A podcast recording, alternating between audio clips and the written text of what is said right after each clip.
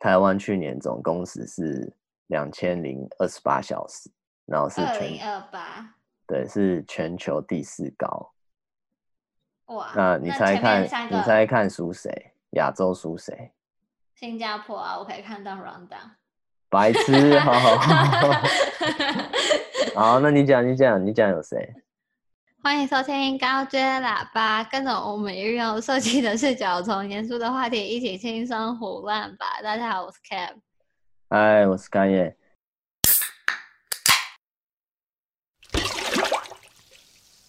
提醒大家，我们之后不一定会每周一上架，但是每周会上架。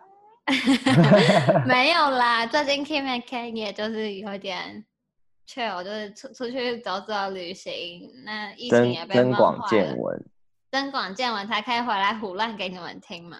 对对对，好了，那进入本周的新闻报报环节。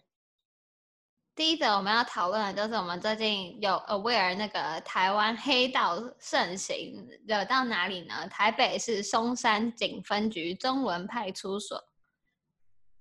对啊，就反正简而言之，就是有一群黑道冲进警察局闹事砸电脑，然后警察什么事都不敢做，嗯、然后那个媒体说、嗯、哦，那有没有什么录影啊等等等之类的，然后对画面又被。人为删除，哦，是谁删除的？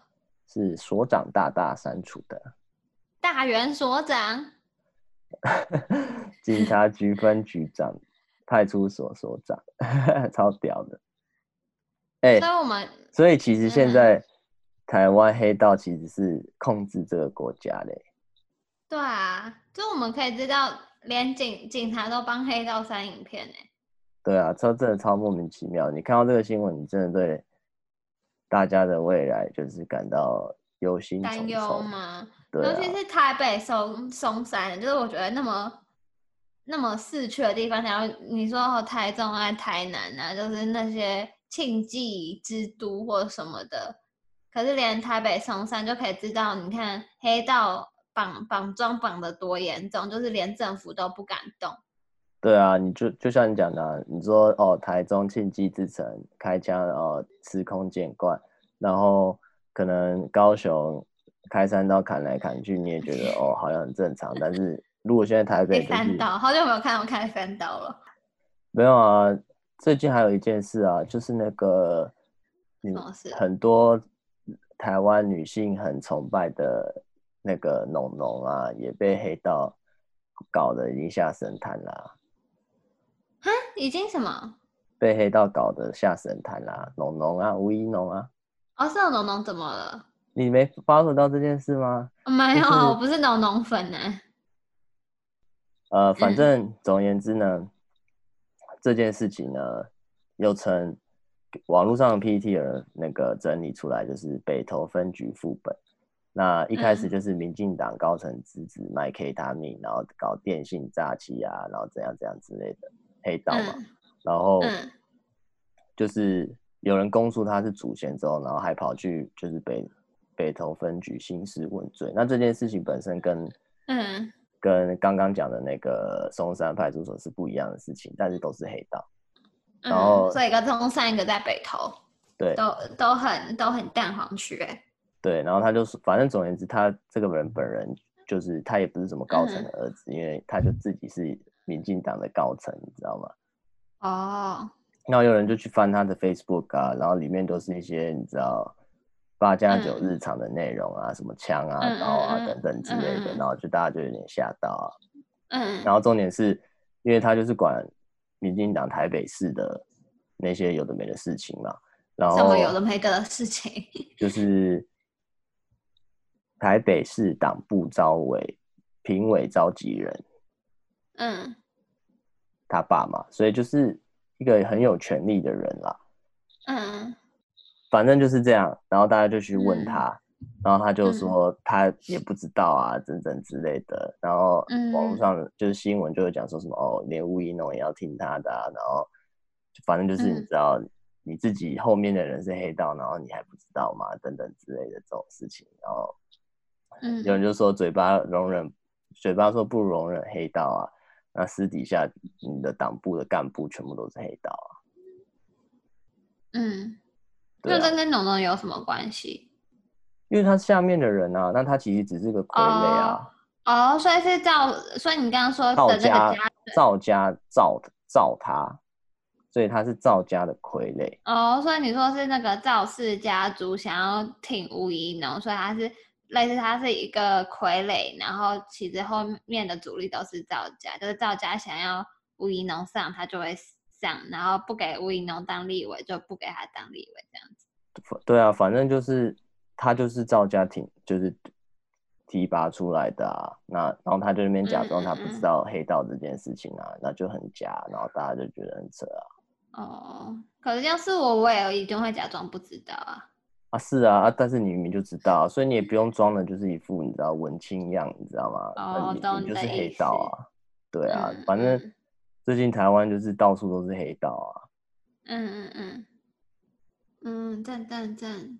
赶快去交个黑道男友，难怪最近大家都很喜欢那个台湾味很很浓厚的那种流流氓帅哥。你看流氓流氓电影，真的是在台湾盛行很多，都是靠那个黑道老大包场。小弟，我们去包场 看我们浪漫的那个故事。好，对啊，你就是在台湾做什么事，如果你是黑道，感觉已经很屌了。搞不好过一阵子。就是你的小孩就跟你说：“妈，我长大以后想当黑道。”想混黑道。那你会支持吗？你会支持吗？我当然不会支持啊！拜托，你病，你爸你爸背景不够硬啊，罩不了你，所以你还是好自为之。也是啊。好啦，不讲这些了啦。那你要讲什么？那看我们今天这礼拜的主题是什么？我们这礼拜的主题其实是比较想要分享一部我们最近刚看完电影，因为最近奥斯卡有一部得了超级多奖的呃电影，叫做《Nomadland》，就是《游牧人生》。那为什么这个电影会那么引人注意呢？因为第一个就是这个导演是首名获得该奖项的亚裔女性。那身为一个亚裔女性呢，我就想说，嗯，那我要来看一下。然后也是第二个得到呃奥斯卡奖的亚洲最佳导演，那第一位就是李安嘛。那除了获得最佳导演之外，他也获得了最佳影片跟最佳女主角。然后所以就是嗯，就稍微看了一下他的预告片，然后其实预告片就是蛮蛮有点生活记录，然后比较。比较就是很简单的剧情，就是你觉得哦，就是真的是日常生活你会看到的，没有什么太多的剧情转折啊。可是他应该说他的拍摄手法非常的细腻，就是你可以用他的一个 take，你就大概知道，嗯，这个人他面对人生的困境，跟他为什么去做这个选择，那那你就可以。你你也理解他为什么这样子去做选择，但但但你就觉得哦，这真的是个人生历练，不知道会不会讲的很模糊？啊，我简单介绍一下啦，就是就是剧情嘛，反正就是你知道，美国就是有很多那种，他这边是讲的二零一一年，然后有一个美国的石膏的公司关闭倒闭，然后在内华达州，嗯、然后反正就是。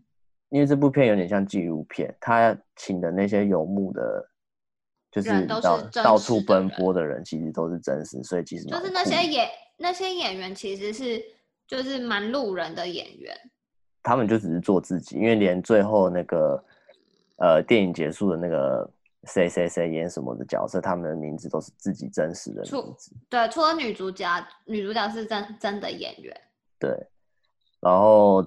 总而言之呢，就是公司倒闭，然后她的丈夫过世，然后她最后就买了一辆厢型车，然后到处就是在美国的呃各个地方，然后开车，然后旅旅行这样子，住在厢型车里。然后就是就是他其实拍这个故事，其实有点像是想要探讨一件事情吧，就是。在世俗里的眼光，就是大家都会觉得，哦，他住在厢型车里，然后有点像是打零工吧，就是他不是一个 full time job，他是个 part time job，然后没有房，所以也没有稳定的工作。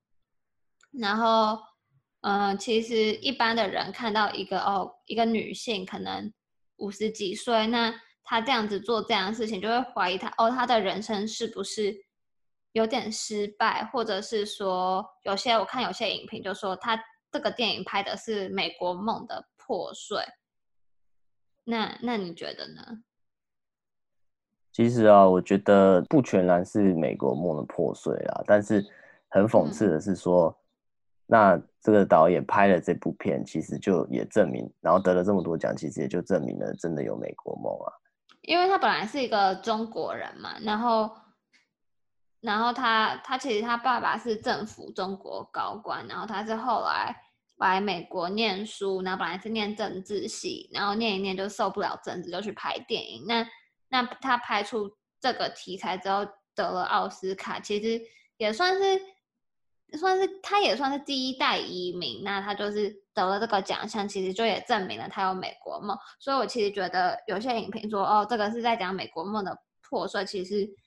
也不全然是在讲美国梦的破碎，我觉得比较相关的是在表达一个价值观，就是在讨论资本主义这件事情。为什么会说是资本主义？就是刚刚不是有说他就是开的那个箱型车啊，到处旅游，到处打工嘛。然后你记得有一幕就是。就是他去那个超市，然后坐在那个沙发椅，不小心睡着。你记得那一幕吗？呃，那不是沙发椅啦，他在那个健身器材上睡觉。哦，健身器材上睡觉。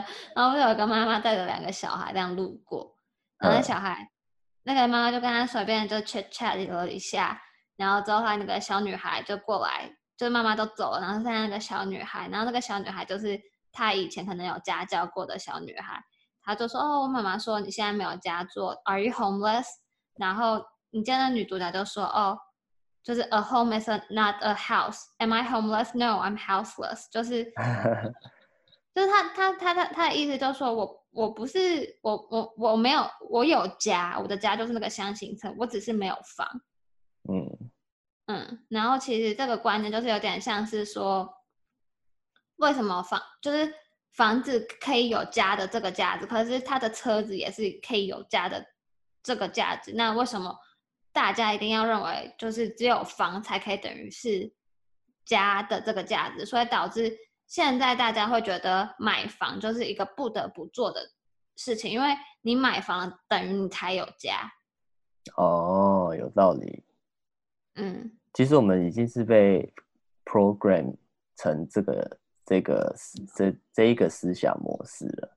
对对对对，我也觉得，但是我我个人是觉得，我还是会想要有个房子。但是当你越、嗯、越这样觉得，然后越上层的人就可以越从中绑架你，对，然后谋取谋取他的利益。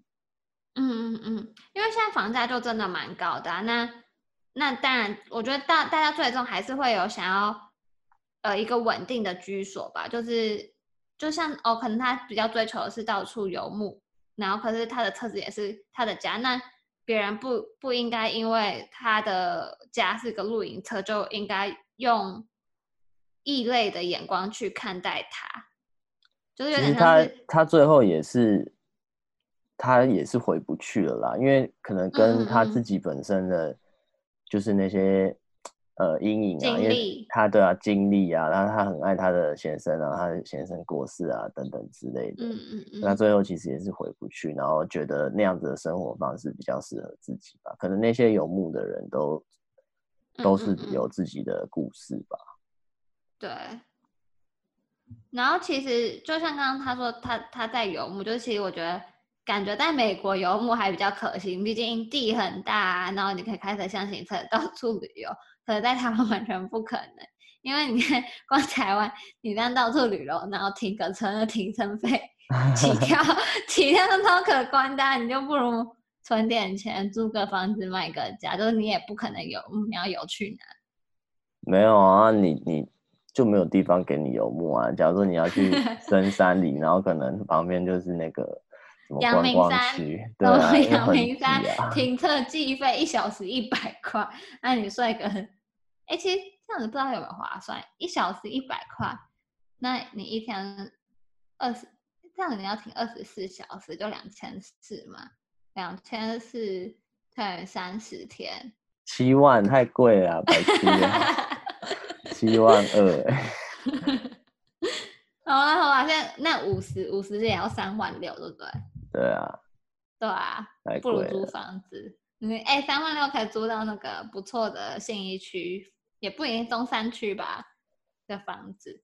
没有啦，我是觉得这部片它某种程度是在讲述一个，就是嗯呃，就是我们每个人的定位嘛。你在一个社会，你有用的时候，人家。就是你知道，你就可以找到工作啊，等等之类。但是当你可能不社会不需要你了，或是你老了等等之类的，嗯，你可能就一瞬之间就被淘汰，然后你就你觉得你哪你在任何地方你都没办法融入，就有点被被那个社会 abandon 的感觉。对啊，被社被抹杀了。那人是群居性动物啊，但是。你越到哪里，你都觉得格格不入的时候，你最后最后就有可能这样子封闭自己，你要到处流浪。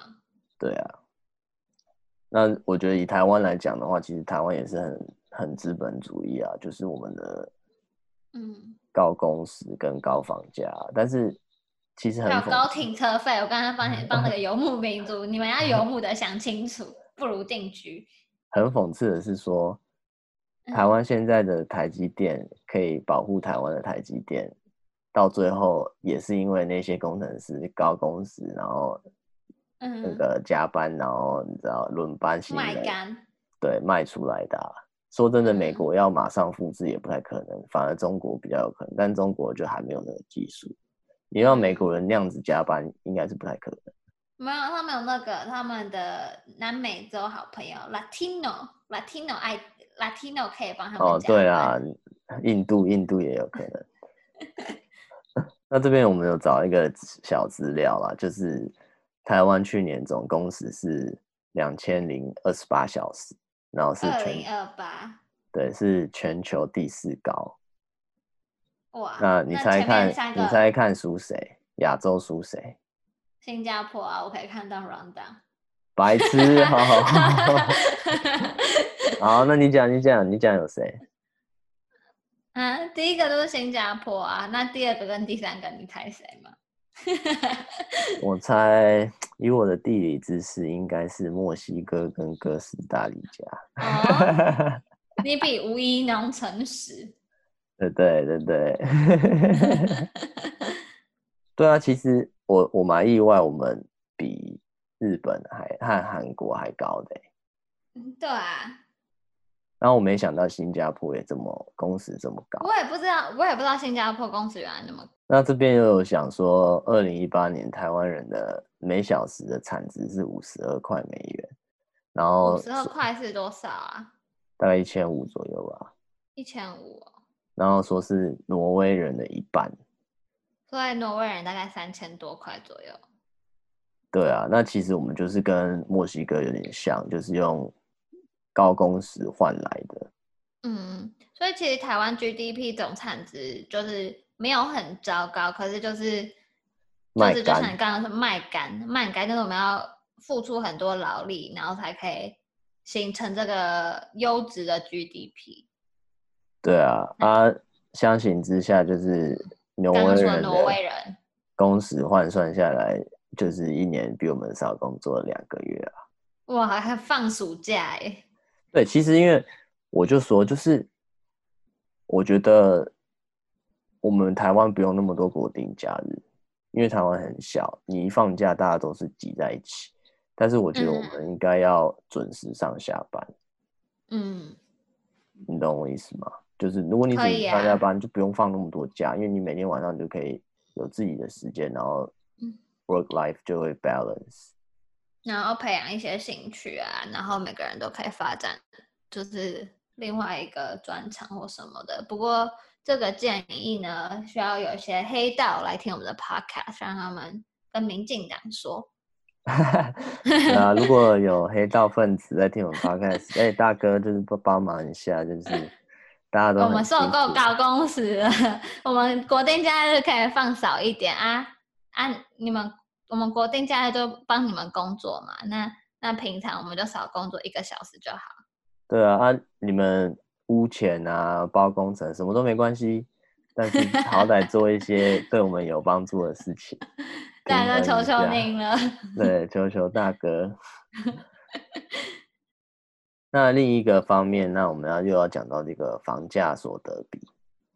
对啊，就是刚刚说的 house 跟 home，你要买个 house 才会有个 home。没错。那可悲的是，我们常常讲韩国，韩国，但是台湾的这个房价所得比比韩国还高。炼狱啊！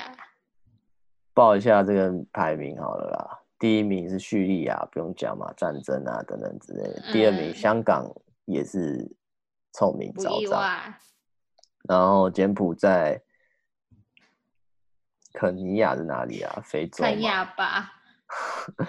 哦，好好好。肯肯，Barbie 的老公肯尼。斯里兰卡、菲律宾、伊朗、中国，再是台湾。嗯。可是台湾有一件很荒谬的事哦，台湾有公社比这件事情，这些其他国家假如没有公社比的话，呵呵，就是食品啦。哦，真的假的？其他国家没有吗？没有啊，公社比是就是以需品，就是怎么讲，就是假如我们我们我们是以公，就是就是我们买的时候。其实我们买的时候会买一些虚品，因为就是公社的部分。那假如假如我们我们是算食品的话，说不定很有可能超越香港，成为世界第一哦。哦，所以就是，哎，就是我在玩一个文字游戏。其实台湾是世界第一烂。对 对对对。然后然后不是最近你有看到新闻吗？就是。高佳宇就是不是有问，嗯、就说哦，部长，我们我们那个公设比最近有点太夸张了，已经来到五十趴。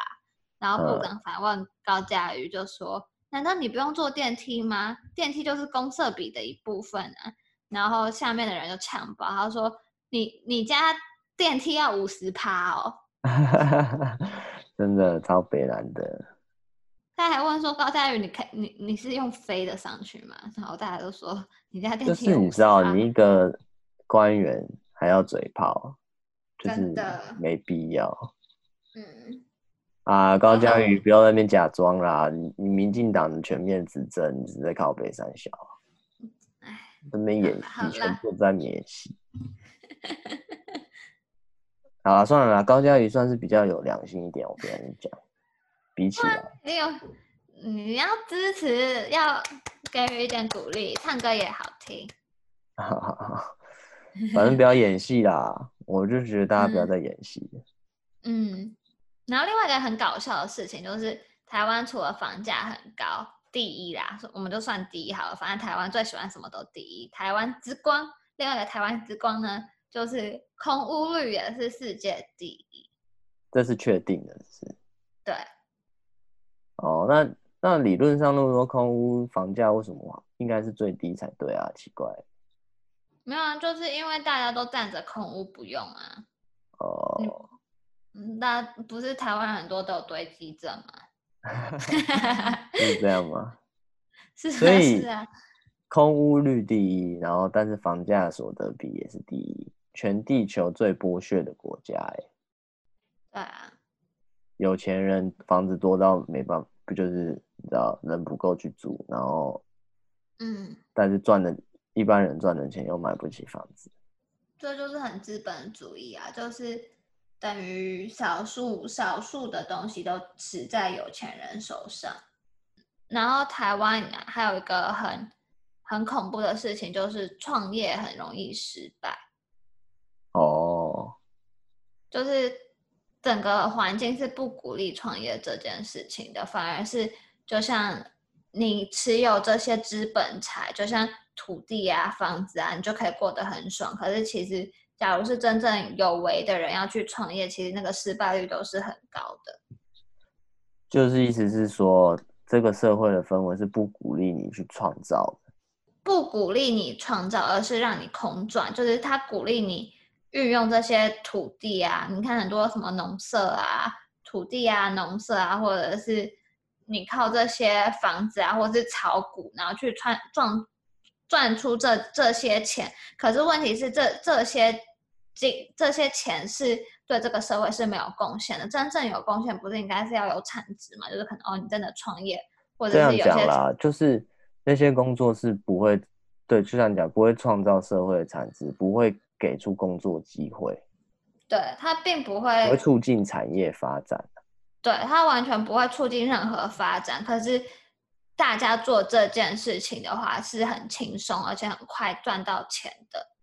然后你又可以剥削很多人，所以其实才会像你说的，为什么都在空转？都在空转的原因，就是因为大家都只想要占，就是手上持有很多间房子，或者是学会怎么。就是房房东就是最废的职业啊，对，但是赚很多钱，对，过很爽，然后对社会没有贡献，然后没有创造力，对，就是最乐色的啊！全台湾就是被这些人搞爆的。嗯所以，所以才会说台湾的年轻人没有希望。对啊。嗯。哎。那怎么会讲到这里来？我们不是在聊我们的电影吗？呃，A House is not the home。送给 大家。啊，其实就那个也是美国的现象，可能台湾其实真的也很难理解啦。说真的，你现在要去。美国的一个偏乡买房子，基本上你认真工作，其实是买得起的。对啊，一定买得起啊。对啊，以台湾人的工作态度是绝对买得起。嗯，所以所以美美国人其实会像白人，白人都会觉得哦，亚洲人超努力，因为其实亚洲人超爱存钱的。那有些人也太不爱存钱了啦。对，美国他们都是用 debt 养 debt。对啊，有些美国人的那个消费方式也是不值得学习啊，我觉得。嗯，没有，因为他们也算是那个资本主义最高层，他们就是剥削其他对啊，世界的国家。他们缺钱就把钱印出来就好了，印纸钞谁都会啊。全世界的人还是就是去那边当老公啊。但是呢，不管怎么样，我觉得这部电影很这部电影很推荐的点呢，就是嗯嗯。我觉得它是一个不洒狗血的一部悲伤的电影，嗯、那同时它会可能让你反思很多呃可能人生的阶段。当然了，我我看完其实我是觉得比较感慨的啦，就是觉得哦，好像你人生过得多快乐，就有伴随着就是有多痛苦程度的悲伤。嗯，我看我的感觉是这样，但是。你又不会讨厌这部电影，所以就想说哦，今年还是可以有这个机会，然后推荐给大家。大 家对啊，嗯，应该是说看完这部电影，就是我会觉得，就是我也我已经觉得哦，我人生已经经历了一些事情，然后就像疫情啊，或者是很多杂事啊，或是鸟事啊，或者是影响我人生，可能就要回台湾啊，就不能待在美国等等的事情，我会觉得哦，这件事情算是。可能我活到二十几岁来遇到很很重很重的事情，对我我这个人来说，可是看完这个电影，你会觉得哦，其实你在未来可能会遇到更更严重的事情，或者是你更无法掌控的事情。那这个时候，你就也只能把你自己人生的价值观 hold 住。那那当东西来的时候，你也只能面对。那那你会像用主角那样的方式面对呢，或者是像他其他朋友的方式去面对都有可能，就只是我也不知道怎么讲，就 就 没有，就是就是像这部电影，它完全没有一个结局可以 conclude，就是他你你不知道这，就是他他他他是一个没有 conclusion 的东西，你懂我意思吗？就是虽然我现在讲的很莫名其妙，可是我觉得大家看完就大概懂，就是它它是一个没有结论的东西，它只是会让你去。反思哦，这个过程，或者是哦，你人，嗯，因为我觉得可能每个人思考的点都会不太一样啊，所以可能哦，如果你看了觉得有怎样的话，也可以就是哦跟我们分享，或是跟你的朋友分享之类的。嗯嗯嗯，还是蛮推荐的啊。嗯，好啦，希望今天大家听完这集，就是对人生有更多的审视。那不管是要要留在台湾跟黑道做朋友，或者是去美国追追追寻美国梦，我们都给予祝福。那遇到任何瓶颈或者困难，也可以来跟我们抱怨。对，那你就会出现在下一集的高阶喇叭。谢谢收听，我们下周见，拜拜。拜。